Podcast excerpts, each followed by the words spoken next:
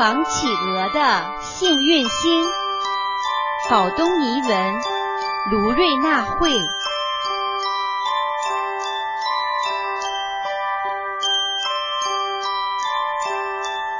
王企鹅的幸运星，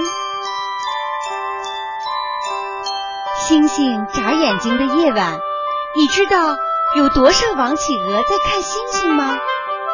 有一千五百二十一只王企鹅在看吧，你看见了吗？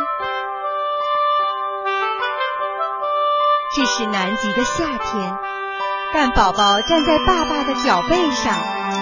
靠在爸爸温暖的羽毛里，他也在看星星吗？一颗，两颗，三颗，小星星，保佑我的小宝贝哦！企鹅爸爸念叨着。企鹅妈妈这时正在海面上寻找食物，为了产下蛋宝宝，它已经有四十天。没有吃东西了。南极的夏天很短，一个月过去，风雪就遮盖了南极的海岸。企鹅爸爸脚背上的蛋壳好像有了动静。企鹅妈妈从海洋里跳上陆地。她呼唤着企鹅爸爸的名字，在挤得密密麻麻的企鹅群中找到了丈夫。亲爱的，快看啊，宝宝出生了！企鹅爸爸为了孵出宝宝，也有两个月没有吃东西了。企鹅妈妈把小企鹅宝宝放在了自己的脚上，企鹅爸爸赶紧跑向大海。去补充热量。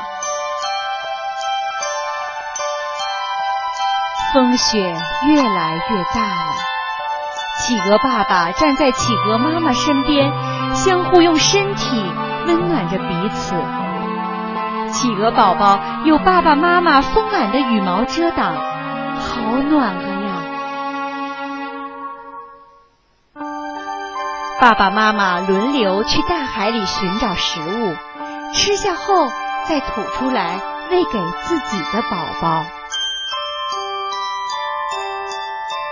小企鹅慢慢的长大了，可是它还是离不开爸爸妈妈的保护。你看，这是谁？海燕和贼鸥飞翔在企鹅群的上空。它们伺机攻击那些羽毛还没有丰满的褐色小企鹅。企鹅爸爸每天上百次的击退海燕的进攻，企鹅妈妈紧紧的把宝宝藏在肚子下面。当五个月的风雪过去之后，小企鹅们慢慢的长大了。但是穿着褐色绒毛外套的企鹅宝宝们还是不能下水，虽然他们是天生的游泳健将。企鹅宝宝们的毛绒外套只适合保暖，还不具备防水功能，所以他们只能看着爸爸妈妈去为自己寻找食物。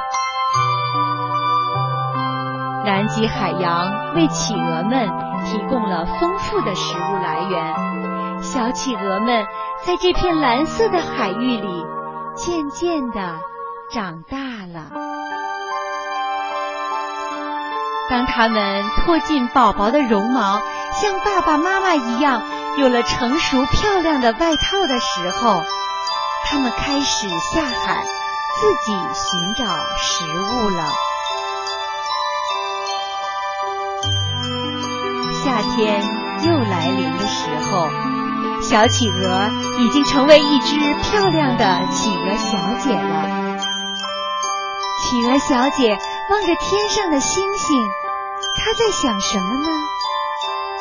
啊，就在她的旁边，一只年轻的企鹅先生已经爱上了他。